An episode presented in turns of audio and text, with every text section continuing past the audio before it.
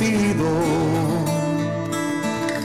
nace un nuevo amanecer con la luz que da al saber hacer el camino.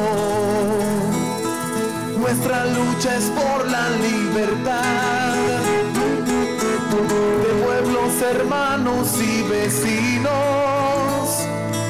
Es un canto por la humanidad con la solidaridad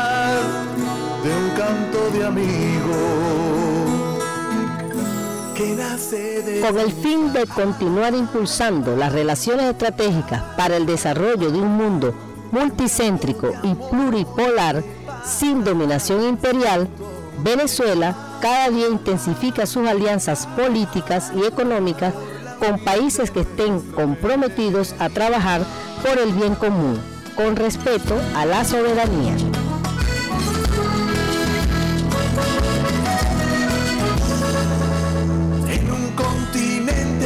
Sufrió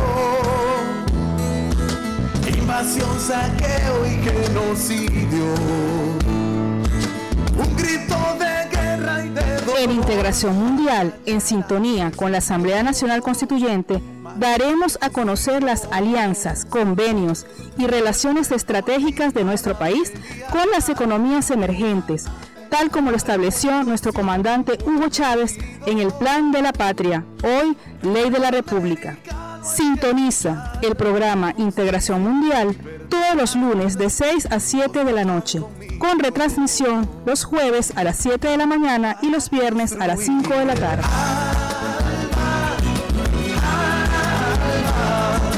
Un mundo de amor y de paz,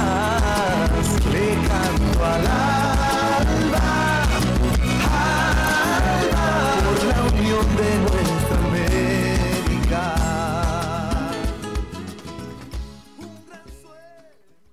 Muy buenas tardes nuestros usuarios y usuarias que sintonizan el canto de la Guacamaya 90.1 FM, emisora radial que transmite desde los, sus estudios ubicados en la Universidad Bolivariana de Venezuela, acá en la parroquia San Pedro de Caracas.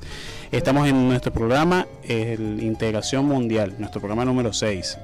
En esta oportunidad nos estará acompañando Arlet Figueredo, una joven defensora de los derechos humanos y principalmente de los derechos de la mujer y en donde ha tenido una destacada participación en la defensa de los principios que rigen lo que debe ser ¿no? la, este, la equidad de género y que tendremos un programa bastante entretenido discutiendo sobre estos temas. Recordarles a ustedes que Integración Mundial viene gracias a un equipo de trabajo que eh, lo conforman en la producción a compañeras Jaisis, Moreno y este, Johanny Urbina en la moderación Igor Castillo, quienes está hablando en este momento, y en los controles técnicos nos acompaña el equipo del Canto de la Guacamaya, este, la compañera Silvana Zapotelli. El- vamos a pasar a nuestra primera sección, que es el Manifiesto por la Paz. En el Manifiesto por la Paz tenemos que el día 13 de abril continuará la política antimigrante en México. Como anunció la administración de Biden, el gobierno de, Obrador no solo continuará, sino que reforzará la política antimigrante, aumentando el número de efectivos militares de la Guardia Nacional en la frontera sur. Solidaridad con los hermanos trabajadores migrantes. Como sabemos, en México uno de los grandes problemas es el corredor migrante que va parte desde Centroamérica y que cruza toda la República Mexicana hasta este, llegar a Estados Unidos. Y uno de los elementos que ha sido más cuestionados de la política migratoria del Estado mexicano es el tratamiento que le da a los migrantes de origen centroamericano.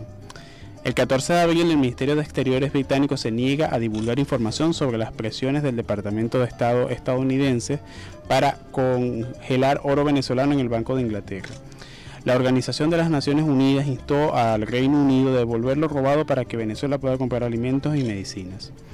El 15 de abril de 1912 nació el camarada Kim Il-sung, dirigente comunista coreano, líder histórico y fundador del Partido del Trabajo de Corea, reconocido líder del movimiento comunista internacional, fundador y primer presidente de la República Popular y Democrática de Corea.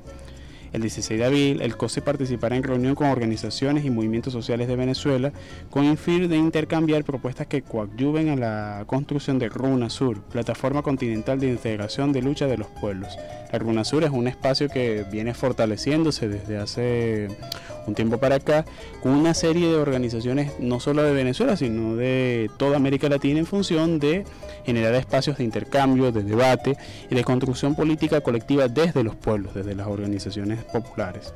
El 16 de abril de 1886 nacía el camarada Ernest Thalmann, revolucionario alemán, líder obrero sindical, militante histórico y presidente del Partido Comunista de Alemania. Fue también dirigente del Movimiento Comunista Internacional en la lucha contra el fascismo. Ernest Thalmann fue, murió producto de la llegada del fascismo en Alemania este, es muy conocido porque en, la llegada del fascismo él junto con muchos otros dirigentes revolucionarios de ese país fueron este, apresados y murieron en las cárceles o murieron en los procesos de tortura que aplicó el Estado nazi.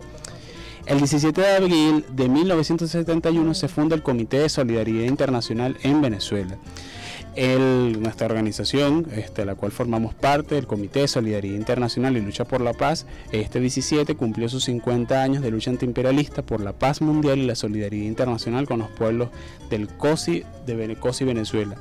Ejemplo de organización para quienes luchan por un mundo más justo e igualitario.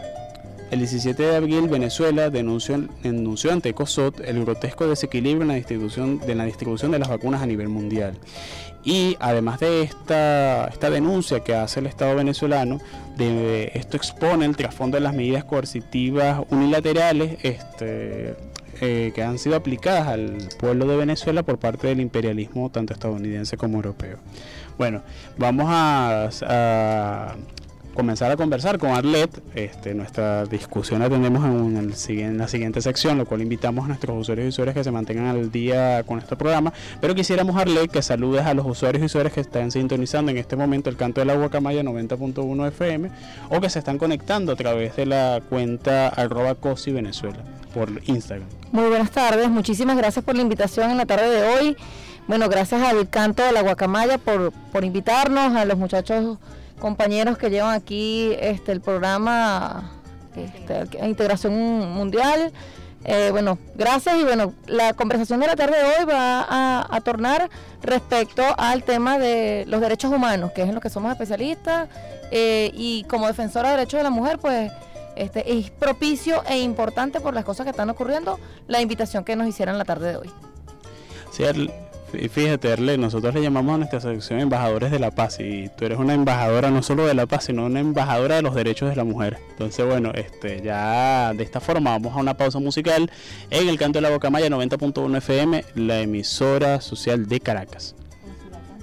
Los dejamos, nos ah, informan los compañeros aquí del estudio, nos dejamos con Ciudad Canción, una canción de La Paz es ya. Tú y yo somos parte de esto, pues somos la misma gente. Tú y yo que sabemos hablarnos mirando siempre de frente. Cuando no pude pararme solo, viniste pronto al rescate. Cuando aquel golpe te puso triste, juntos echamos pa'lante.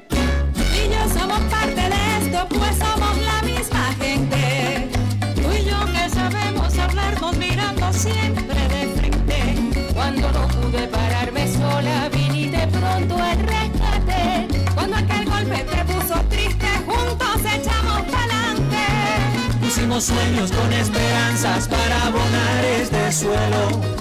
Pusimos surco y semilla y les cantamos el duelo. Ahora que viene la floración y con ella el grano y el pan. La garantía del poderoso no quiere echar a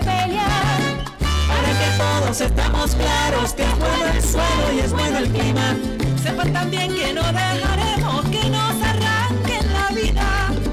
patria es lo que somos. La paz nuestra verdad. No para mañana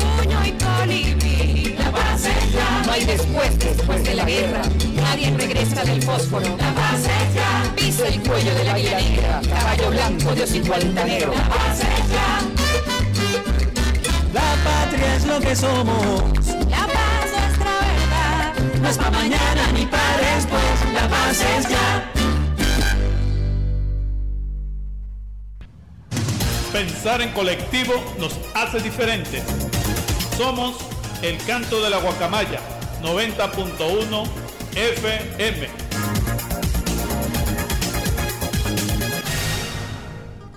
Continuamos en tu programa Integración Mundial que se transmite por el canto de la Bocamaya 90.1 FM para la Gran Caracas. Recordarle a nuestros usuarios y que transmitimos de los estudios de, ubicados en la Universidad Bolivariana de Venezuela, acá en la ciudad de Caracas.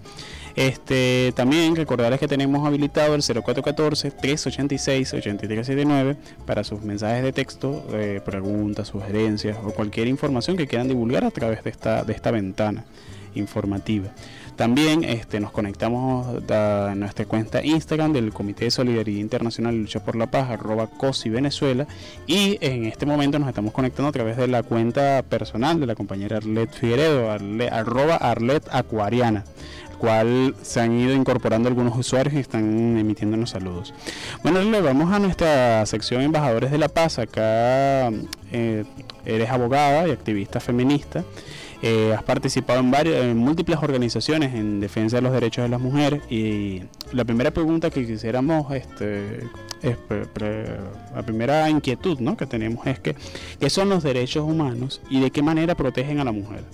O sea, en el marco general de los derechos humanos, ¿cómo estos in- este, incluyen la defensa de los derechos de la mujer? Bueno, lo- los derechos humanos datan realmente este, desde la, la- la terminación de la Segunda Guerra Mundial, en la que se cometieron crise- crímenes atroces contra la humanidad, como pasar por campos de concentración, como este, colocar bombas o, o minas antipersonales.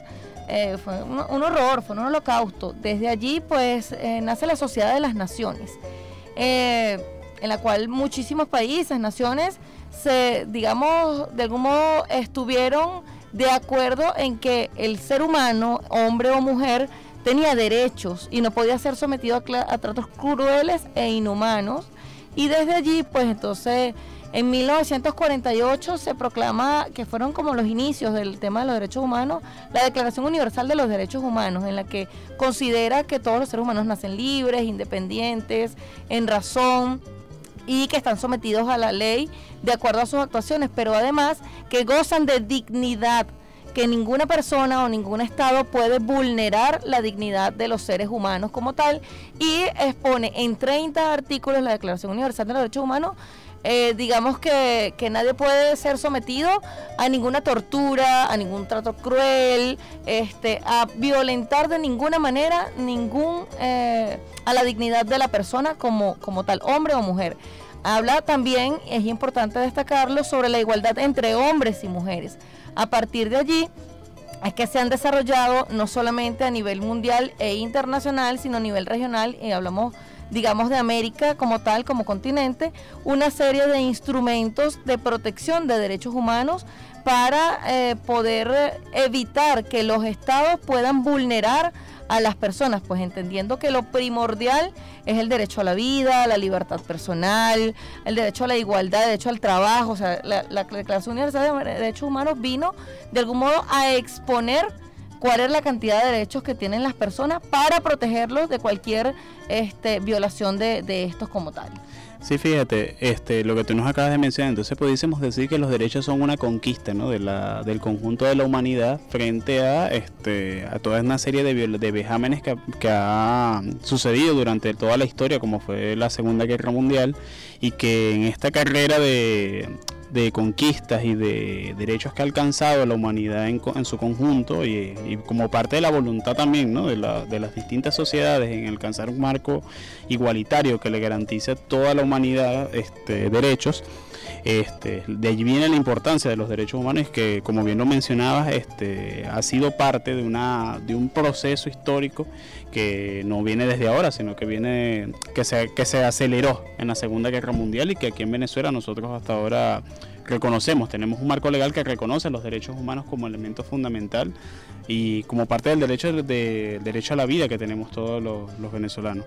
Pero quisiéramos darle también un, viendo este tema de los derechos humanos y que y viendo también un contexto país que tenemos que es la crisis, ¿no? La, tanto la crisis capitalista como las medidas coercitivas unilaterales que afectan al desarrollo de la sociedad venezolana. Quisiéramos saber es cómo se ve cómo se ve afectado los derechos de la mujer frente a las sanciones económicas que tiene actualmente que pesan sobre la sobre Venezuela. Fíjate, Gor, tú mencionaste algo importantísimo. La Constitución de la República Bolivariana de Venezuela dedica un capítulo completo a los derechos humanos, a la protección de los derechos humanos de las personas, de los venezolanos y los que no son venezolanos que se pueden encontrar en el territorio de la República Bolivariana de Venezuela. Es una de las constituciones más progresistas y más de más avanzada que podemos encontrar en el mundo en esta materia. Y eso es producto, como todos los derechos de lucha de los pueblos, de organizaciones, de hombres y mujeres que, que en torno a la conquista del respeto, de la dignidad, eh, de los seres humanos, pues se ha alcanzado en, esta, en, estos últimos años después de, la, de la Segunda Guerra Mundial. Y en cuanto a lo que tú puntualizas respecto a las dificultades que puede tener la mujer y los desafíos que se encuentran el día a día respecto a, a, todas las vicisitudes que se encuentra como mujer madre, como mujer trabajadora, como mujer empresaria, como mujer este, emprendedora, como mujer del campo, la mujer rural, la mujer que ahora tiene una tarea adicional que es ser madre en casa. La pandemia por COVID-19 desencadenó un conjunto de situaciones que además que la mujer venezolana en el contexto que vive de profunda crisis, por este, múltiples razones, no vamos a decir que obedece a una sola razón, que pudieran ser las medidas coercitivas unilaterales que un Estado o un grupo de Estados ha estado ejerciendo contra Venezuela pero también es necesario decir que bueno que han habido y lo digo con toda responsabilidad han habido en las instituciones del Estado mal manejo de algunos recursos que eso también afecta al goce y disfrute pleno de los derechos humanos de las personas y en particular de las mujeres. Siempre este es necesario decir que las mujeres llevan o llevamos una carga adicional este, a la que pueda llevar el hombre porque eh, socialmente somos las que estamos a cargo del cuidado de las personas. Tenemos una pequeñita tarea nada más, escúchese, pequeñita entre comillas, que es cuidar a la raza, que es cuidar a la especie, que es desde procrearla y mantenerla dentro y amamantarla y los primeros cuidados de la vida de una persona los da la mujer, que es quien pues lleva muchas veces eh, la jefatura del hogar. En la sociedad venezolana y también latinoamericana, la familia generalmente está eh, eh, bajo la jefatura de una mujer. Y eso obedece a que nuestra cultura es patriarcal, está determinada por la cultura machista y de misoginia, que es el odio y el desprecio hacia las mujeres, y eso es parte de la transculturización que hemos sufrido en América y en Venezuela particularmente de imponernos culturas que no son nuestras, particularmente que muchas veces, y eso lo digo también con toda responsabilidad, los medios de comunicación han formado parte de nuestras generaciones y tienen gran responsabilidad en el contenido que producen los medios de comunicación respecto a la cultura machista, respecto a, muchas situaciones que afecta a que tengamos una cultura machista patriarcal. Nosotros tenemos una agenda feminista desde los movimientos sociales, desde las organizaciones de mujeres, tenemos una lucha y llevamos una agenda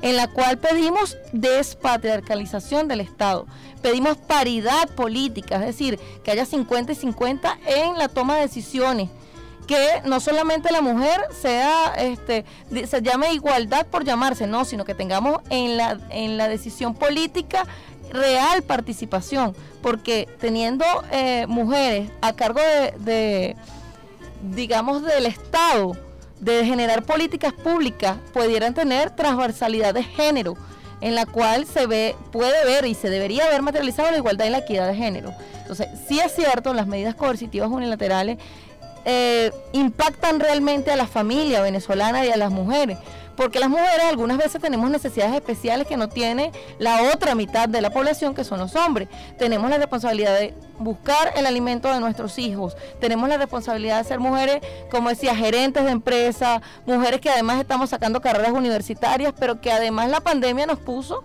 a ser maestras también. Tenemos que educar a nuestros hijos en casa. También muchas veces el hogar está mantenido o sustentado por mujeres salir a buscar el alimento, ser maestra, la limpieza y todas las medidas eh, de seguridad, de higiene que tenemos que mantener para nosotras mismas y para, para el hogar como tal y nuestros hijos es una carga adicional. Además que, bueno, necesitamos que el Estado responda, evidentemente, a este, a todas las peticiones que hacemos las mujeres en esta sociedad. Entonces, Arle, acabas de explicar de forma muy resumida lo que, lo que involucra la doble explotación, que es una de las cosas que denunciaba ya en el siglo XIX Carlos Mar y Federico Engels, y que uno de los grandes temas que padece la mujer y que sí continúa padeciendo hoy en día. Pero hablabas un tema que que es bastante importante y que creo que que es parte ¿no? de, de las cosas que debe, no solo la mujer, sino toda la sociedad en su conjunto empoderarse. Y es que qué organismos en Venezuela este, atienden de alguna forma, están capacitados para atender casos de agresión contra la mujer o casos donde la mujer se le vulneren sus derechos humanos. Fíjate. Eh, y, y, sí, y haciendo esta pregunta, este, si estos organismos están respondiendo o sea, plenitud a las necesidades que tiene el conjunto de la sociedad venezolana. Bueno, esperemos que muchas mujeres nos estén escuchando, esperemos que la sociedad, que defensores de derechos humanos, que defensores de derechos de las mujeres nos estén escuchando para hacer, aprovechar de hacer el llamado e informar, porque nuestra visión es informar y educar siempre para la igualdad y la equidad de género. Bueno, el Estado tiene eh, organismos tanto administrativos como jurisdiccionales para la atención de estos casos. Empezamos por las policías, que son órganos de seguridad ciudadana, que son los órganos receptores de denuncia. Entiendo que en la Policía Nacional hay un servicio de policía comunal en el cual debe atender las denuncias de las mujeres. Eh, cualquier órgano de seguridad ciudadana puede estar en conocimiento, puede estar en conocimiento y tiene el deber de atender cualquier denuncia que presente una mujer que está siendo víctima de violencia tenemos los organismos de seguridad ciudadana, tenemos organismos de investigación, como puede ser el Cuerpo de Investigación Penal y Criminalística. Este, además de eso, existe un Ministerio Público, que la Fiscalía del Ministerio Público es quien lleva la tutela efectiva de los derechos de todas las personas en este país, pero tiene una fiscalía o varias fiscalías especializadas en este tema. Eh, adicionalmente a eso, la sociedad los consejos comunales, las organizaciones de vecinos tienen un papel fundamental, porque muchas veces la sociedad se hace cómplice de lo que puede estar ocurriendo en una familia. Dice, eso no es mi asunto, yo no me voy a meter. Desde allí, muchos de los que componemos organizaciones de derechos humanos, organizaciones de derechos de las mujeres o de defensa de derechos de las mujeres, tenemos un papel fundamental en sociedad. Los que somos padres o los que son padres deberían educar a sus hijos para respetar a las mujeres. Entonces, la educación forma un papel fundamental. Entonces, fíjense que estoy hablando de un conjunto de organizaciones, la educación formal, las policías, que son órganos de seguridad ciudadana, la fiscalía, la defensoría del pueblo, son organismos a los que puede acudir cualquier mujer que esté siendo víctima de violencia. Puede acudir también a organizaciones, hay muchas organizaciones de la sociedad civil que están atendiendo esta situación, entendiendo que la pandemia desató muchísimas situaciones de agresiones que no se conocían, como por ejemplo el acoso vecinal. O sea, yo nunca veía a mi vecino, ahora estoy acostumbrada a ver a mi vecino porque estoy confinada en el mismo edificio. Claro, es que eso, eso es parte de los problemas que ha generado la pandemia de la COVID-19, que ha agudizado no solo en Venezuela, ojo, sino en el mundo entero una serie de problemas sociales que estaban como debajo del tapete. Este, y parte de eso es lo que mencionas, pues el acoso. Sí, es uno de ellos el acoso callejero también. bueno. vamos a una pausa musical eh, en el canto de la Guacamaya 90.1 FM. Los dejamos con Paul Gilman, Valiente.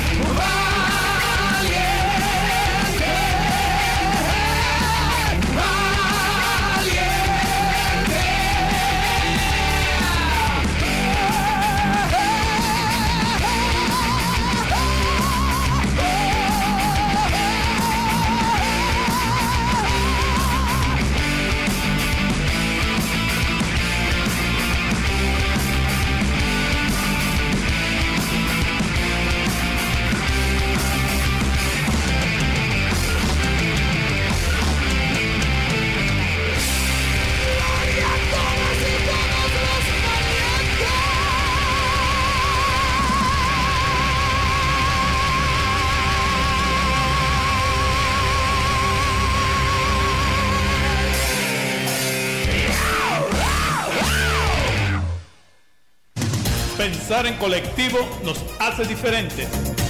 Somos el canto de la guacamaya 90.1 FM.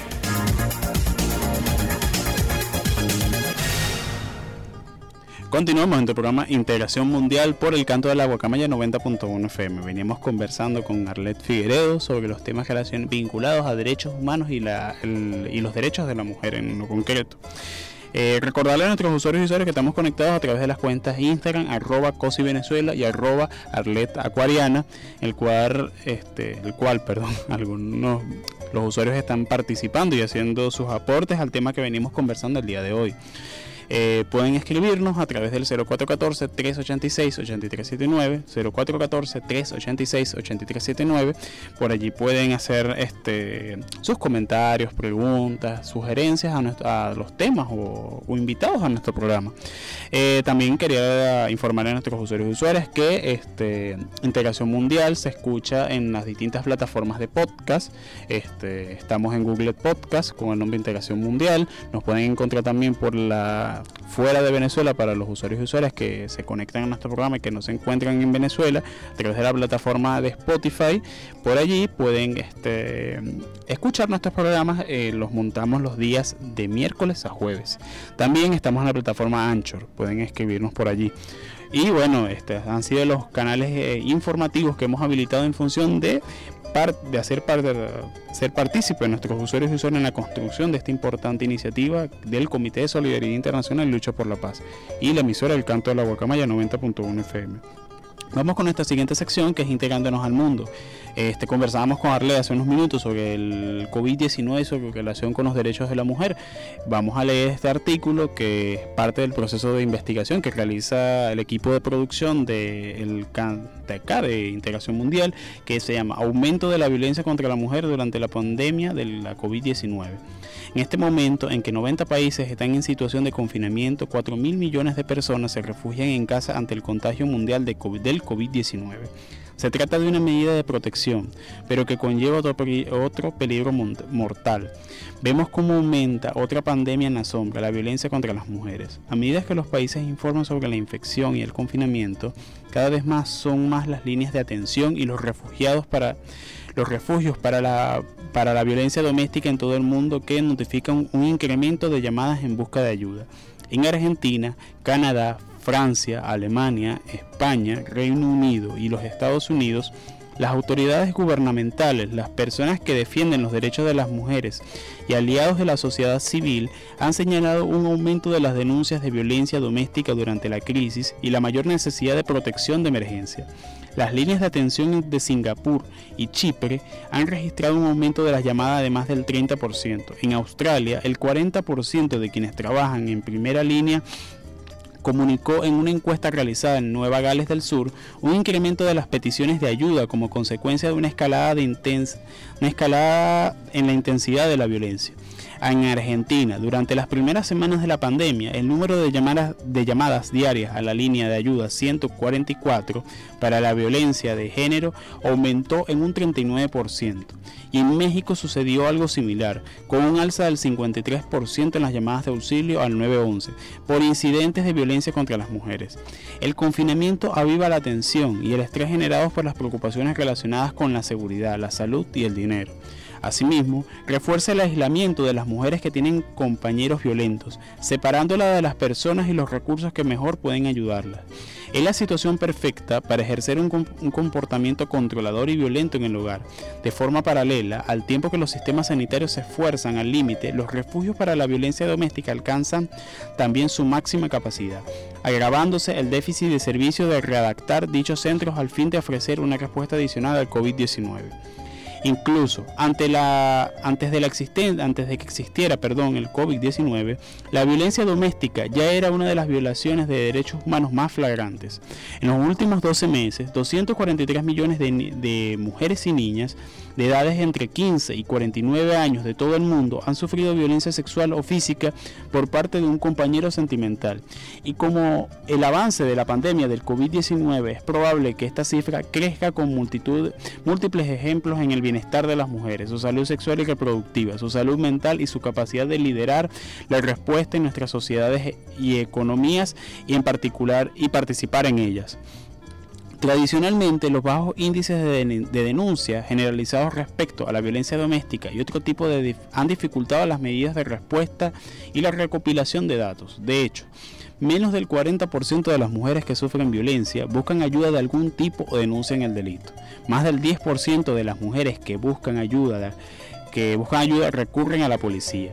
Las circunstancias actuales complican todavía más las posibilidades de denunciar, lo cual incluye las limitaciones de las mujeres y las niñas para atender a los teléfonos y las líneas de atención y la alteración de servicios públicos como la policía, la justicia y los servicios sociales. Es posible que dicha alteración también pongan en riesgo la atención y el apoyo que necesitan los sobrevivientes, como la, gestación clínica de las violaciones, el apoyo psicosocial y la y la salud mental. Además, se fortalece la impunidad de los agresores. En muchos países la ley no está de parte de las mujeres. Uno de cuatro países no tiene leyes que protegen específicamente a las mujeres contra la violencia doméstica. Si no se aborda debidamente esta pandemia, a la sombra se añadirá el impacto económico del COVID-19. En el pasado, el costo mundial de, de, la violencia contra las mujeres se había estimado aproximadamente en 1,5 billones de dólares estadounidenses.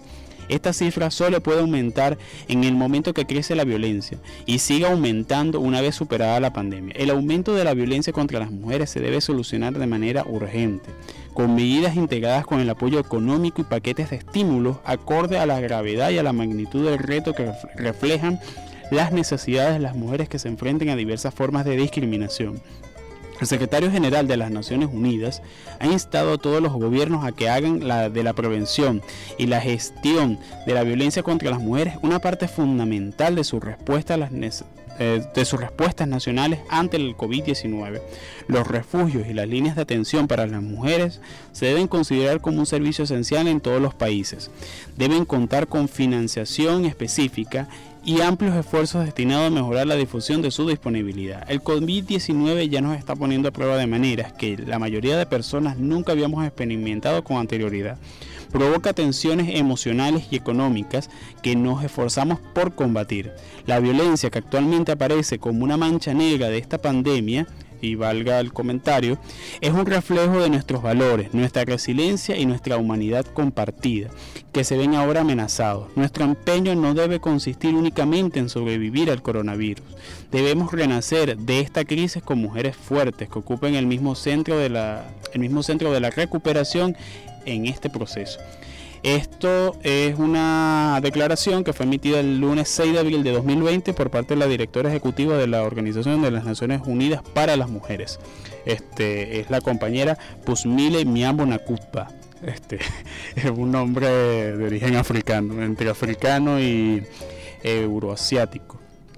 Este, Arle, bueno, veníamos comentando justamente antes de nuestra sección formativa que que nuestros usuarios pudieron escuchar este, sobre lo que es la pandemia de la COVID-19 y su impacto, ¿no? tanto en el proceso, en la vida cotidiana de las mujeres y su impacto en nuestro país. ¿Pudieras comentarnos un poco este, cuál ha sido ese impacto, por ejemplo, en, en Venezuela? Si cómo ha sido atendido desde los órganos del Estado, si las mujeres han contado con espacios para la, no solo para la denuncia, eh, pertinente denuncia, sino para su proceso de reinserción en la sociedad, porque sabemos todo lo que implica ¿no? en los procesos de, violencia doméstica y de este tipo. Bueno, eh, agradeciendo una vez más la invitación que nos hacen y a este espacio este, para informar y educar. Es, es importante que estos espacios este, pues se estén dando y que en sintonía tengamos a muchas personas que se han conectado a esta hora y que nos sintonizan en la 90 90.1 FM. Muchísimas gracias, sí. Este, bueno, el, confinamiento eh, por la pandemia del COVID-19 ha traído cambios importantes en el mundo y en la vida familiar. Eh, si bien es cierto, la pandemia golpea duramente a todas las familias a nivel mundial, no es menos cierto que este, los impactos que se ven son diferenciados. Es decir, la mujer, como decíamos en el bloque anterior, la mujer tiene mucha más responsabilidad en sociedad que la que puede tener el hombre. Sin caer, digamos, en, esa lucha sin sentido entre hombres y mujeres, nosotros eh, militamos por la paz. Nosotros militamos por la igualdad y la equidad de género. Pues el confinamiento y la, la crisis pues, que vivimos en Venezuela, que es necesario decirlo y lo digo con toda responsabilidad, ha generado como consecuencia otras, otras, un sinnúmero de, de consecuencias y otras cosas adicionales, ¿no? Como es la migración forzada.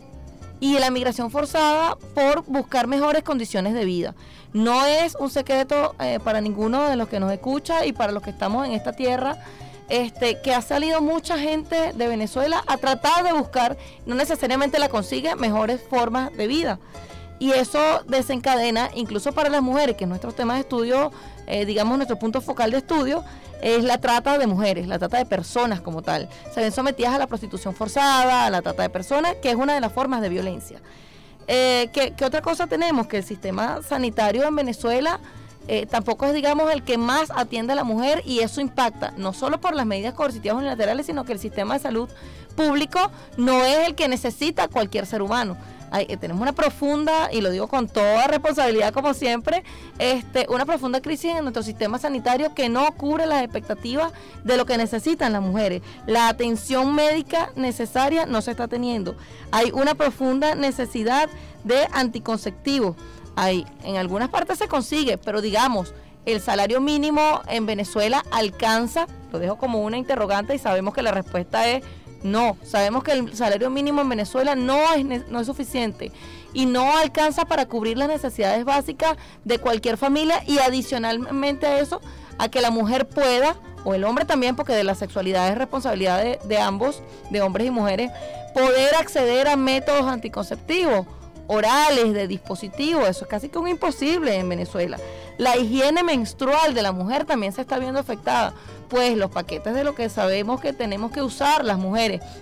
Cuando este por proceso natural tenemos la menstruación y yo sé que estamos en horario de supervisado pero lo estamos haciendo de forma educativa pues este se ve afectada realmente.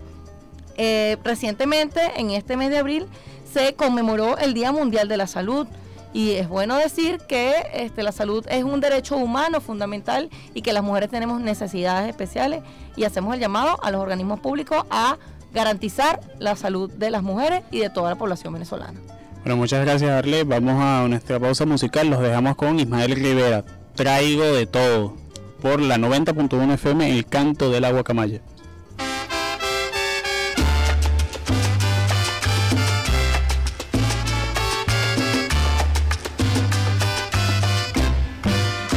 Yo sí que traigo de todo, soy el mago de la copla. Cacerita, no te vayas a dormir, oíste, Belén, oíste, Belén, oíste, cacerita, no te vayas a dormir, porque al son me toca un bailo, lo que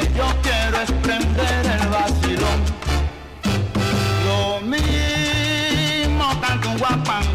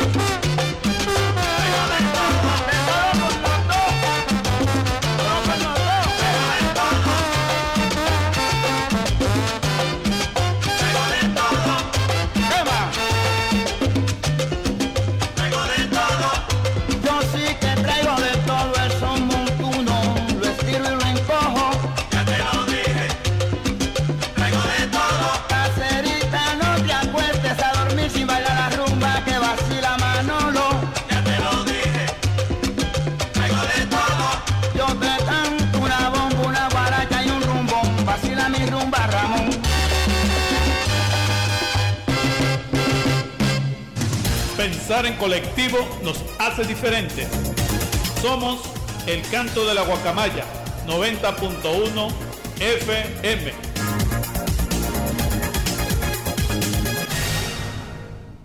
Continuamos en tu programa Integración Mundial que se transmite por el canto, a través del canto de la Guacamaya 90.1 FM. Recordarle a nuestros usuarios y usuarios que transmitimos desde nuestros estudios ubicados en la Universidad Bolivariana de Venezuela, acá en la parroquia San Pedro de Caracas. Este, vamos a pasar a nuestro buzón de la solidaridad. Este, el buzón de la solidaridad son todas esas opiniones, saludos y, y aportes que están haciendo nuestros usuarios y usuarias a través de los espacios que hemos habilitado desde el Comité de Solidaridad Internacional y Lucha por la Paz para este programa. Eh, primero quisiéramos saludar a un grupo de usuarios que están conectándose a través de los live que, hemos, que estamos transmitiendo simultáneamente a través de la cuenta Instagram del COSI, arroba COSI Venezuela, y la cuenta Instagram de nuestra compañera Arlet Figueredo, que es la cuenta Arlet Acuariana. Sí, que han seguido conectando este, algunos compañeros. Primero, saludamos a Chimpola, a la compañera Úrsula Aguilera, a Pominac, a la compañera Kaylee Isas, al compañero Sanz Conde, José Cunán, al compañero Riger Sergen, que es diputado de la Asamblea Nacional, el cual también se nos conectó, y este, a la compañera Jeniret Isa, cual se conectaron a través de los live. Hay otro grupo de usuarios que se han ido conectando y bueno, este, en la medida que vayamos desarrollando nuestro buzón, vamos a irlos este, enviando el respectivo saludo. También saludar a los compañeros de Mujeres Radio, el cual este, viene desplegando una importante labor en función de los procesos de inserción a la mujer en los espacios comunicacionales. Este, Arle mencionaba algo que quisiéramos destacar y es la responsabilidad que tienen los medios de comunicación en la formación de valores en la sociedad. Entonces, este, esta emisora y otro conjunto de emisoras tan populares, alternativas, de acá de Caracas y de Venezuela, hacen su aporte en función de la construcción de una sociedad más justa, una sociedad igualitaria. Eh, Arle, quisiéramos hacerte una pregunta. Estábamos conversando en el corte sobre algunos ejemplos ¿no? este, de violencia de género y de violencia contra las mujeres en lo esencial. Quisiéramos que nos pudieras mencionar en un minuto, este, son, son preguntas cortas con respuestas cortas de un minuto, un ejercicio de síntesis, este, en un minuto casos de violencia de género muy conocidos acá en Venezuela y su desenlace. Bueno, podemos comentar el caso que se ocurrió hace más de 20 años, que fue este, el de Linda Loaiza López. Ella este, pues, fue secuestrada por su agresor, fue violentada de manera física, psicológica, verbal, hasta que ella finalmente logró salir de esa situación de violencia porque escapó de su agresor. Y bueno, tanto, eh, tanto fue ese caso que ahora la compañera, ella este, pues defensora de los derechos de las mujeres, llevó a la Corte Interamericana de Derechos Humanos su caso. ¿Para qué? Para que el Estado venezolano y para que las personas que la agredieron, pues eh, de alguna manera paguen por el daño que le ocasionaron. Y bueno, son múltiples casos, son muchísimos casos los que pudiéramos mencionar. Feminicidios y condición de clase, ¿tienen alguna relación? Sí, sin duda, la, la, criminalización de la pobreza, la feminización de la pobreza es importante mencionar, es decir, las mujeres son las que más sufren en pobreza, son las mujeres las que están en condiciones de vulnerabilidad y eso obedece a que hay condiciones de clase de manifiesto y que se ven ahora más recrudecidas con el tema del COVID-19. Otra preguntarle, este, que fue parte de los aportes que hicieron nuestros usuarios por las redes sociales. Este, hay una la respuesta del Estado venezolano en proporción es positiva o es negativa ante los casos de violencia de género. Bueno, la cuando, digo, cuando digo en proporción para explicar mejor la pregunta es que frente a 10 casos responde el Estado venezolano a los 10 casos, a 8, poniendo como muestra 10 casos, por ejemplo. Las organizaciones de mujeres, las organizaciones de defensa de derechos humanos, decimos que no es suficiente, porque no puede haber ni una persona violentada, ni una mujer violentada que no haya tenido o que no tenga efectivamente la atención. Por eso hacemos el llamado a que los órganos de seguridad del Estado, eh, que son los receptores de denuncias, dígase policía, Ministerio Público, y en el órgano jurisdiccional, que son los tribunales, sus funcionarios a cargo de tramitar estos asuntos de violencia de género, tengan la sensibilidad humana necesaria para atender estos casos. Ni una menos, decimos. Perfecto. Esterle, una última pregunta. Este, la inserción de la mujer en las organizaciones venezolanas, organizaciones tanto de izquierda como de derecha, ¿es efectiva o no lo es? Sí, sí lo es. Yo creo que la mujer venezolana ha tomado eh, control de su proceso de vida, que ha tenido este, participación. De hecho, decíamos en el bloque pasado que eh, los hogares venezolanos están, y las estadísticas así lo confirman, están eh, siendo de jefatura de mujeres. Socialmente la mujer es la jefa de la casa, es la jefa del hogar, es la jefa de los niños, es la jefa de la administración del hogar. Entonces, y también tiene participación, no solamente en cargos eh, de elección popular, sino también en cargos comunales, vecinales. Entonces, el protagonismo de la mujer desde los últimos 20, 22 años hacia acá ha sido importante. Sin embargo, creemos que tiene que haber paridad absoluta. Es decir, que sea 50, 50 incluso pudiera ser más para que las políticas públicas tengan transversalidad de género. Preguntaste y me aprovecho aquí que no lo respondí eh, sobre los femicidios. Los femicidios en Venezuela han incrementado tenemos eh, el número que hasta el momento, eh, cerrando el mes de marzo, tenemos 57 mujeres eh, asesinadas. Son 57, mejor dicho. 57 mujeres que han sido víctimas de femicidio, que el femicidio es la muerte de la mujer por la propia condición de ser mujer. Ok, una última pregunta, ya esta pregunta este, nos dice el equipo técnico que todavía tenemos un poquito de tiempo para hacerla, es que, claro, tenemos que revisar, los tiempos de radio son bastante limitados.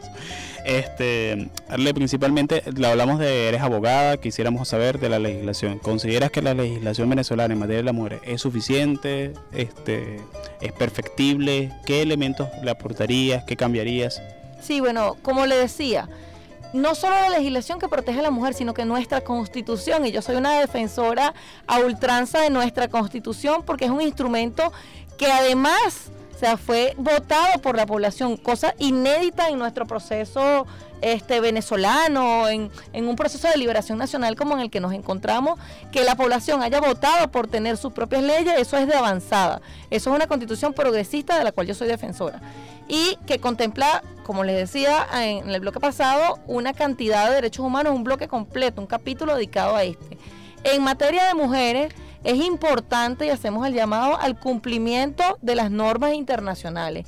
Es decir, la CEDAW, que es la Conferencia para Eliminación y Erradicación de todas las violencias, eh, formas de violencia contra la mujer, este, hace siempre llamados a Venezuela para que se ajuste a los estándares internacionales, para que cumpla con los compromisos que tiene la ley orgánica sobre el derecho de las mujeres a una vida libre de violencia, me parece que es de bastante avanzada, me parece que contempla 21 formas de violencia contra la mujer, cosa que es inédito en un proceso en América Latina y es importante que se diga que sí, que se, hay la legislación.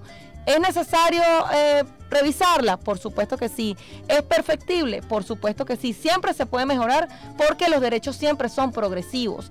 Y hay, una, hay un, tema en el tapete que a mucha gente no le gusta hablar, que a la gente no le gusta este, conversar sobre eso y es la interrupción voluntaria del embarazo. Sí, que es un tema muy complejo porque este, pues es un tema muy religioso, es un tema controversial y que a las sociedades muchas veces y a los más conservadores no les gusta este, conversar sobre ese tema, que es un tema que yo, pues la verdad les puedo decir que llevo la bandera sobre la aprobación recientemente en meses pasados en Argentina sobre la interrupción voluntaria del embarazo.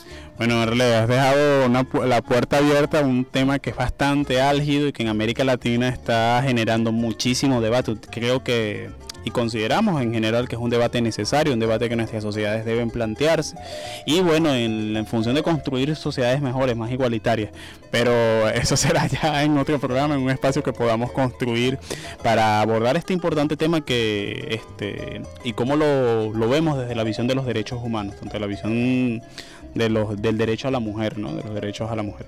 Estarle unas palabras de despedida para nuestros usuarios y usuarios que se conectaron en Integración Mundial por el canto de la guacamaya. Muchas gracias eh, a quienes se pudieron conectar a nuestro, nuestro live de Instagram. Muchísimas gracias a la radio El Canto de la Guacamaya, a su equipo técnico, quien nos ha brindado este, pues una, una calurosa bienvenida a estos espacios, al programa radial eh, que estamos este, conversando hoy. Gracias porque esto es una ventana informativa, es una ventana de abrir perspectivas, es una ventana educativa para los temas que como defensa de derechos humanos debemos llevarle a la población venezolana. Feliz tarde. Y bueno, Arle, ratificate la invitación que te hicieron en, el, en la pausa musical desde la emisora para en esta para un próximo programa donde los con, con los- el equipo directivo de acá de la, del canto de la Guacamaya 90.1 FM pensamos este continuar debatiendo este tema que es tan importante para nuestra sociedad. Este, bueno, ya damos por culminado nuestro episodio número 6 del de Integración Mundial, que se transmite a través del canto de la Guacamaya 90.1 FM. Recordarles a ustedes que el Integración Mundial viene eh, gracias a un equipo de trabajo que trabaja este, y elabora los contenidos que nuestros usuarios y usuarios escuchan. Este equipo en la producción se encuentra la compañera Jaisis Moreno y este, Johanny Urbina. En la dirección de nuestro programa se encuentra la Junta Directiva Nacional del COSI. En la moderación, quienes habló Igor Castillo, en los controles técnicos, el colectivo El Canto de la Guacamaya. Será hasta una próxima oportunidad.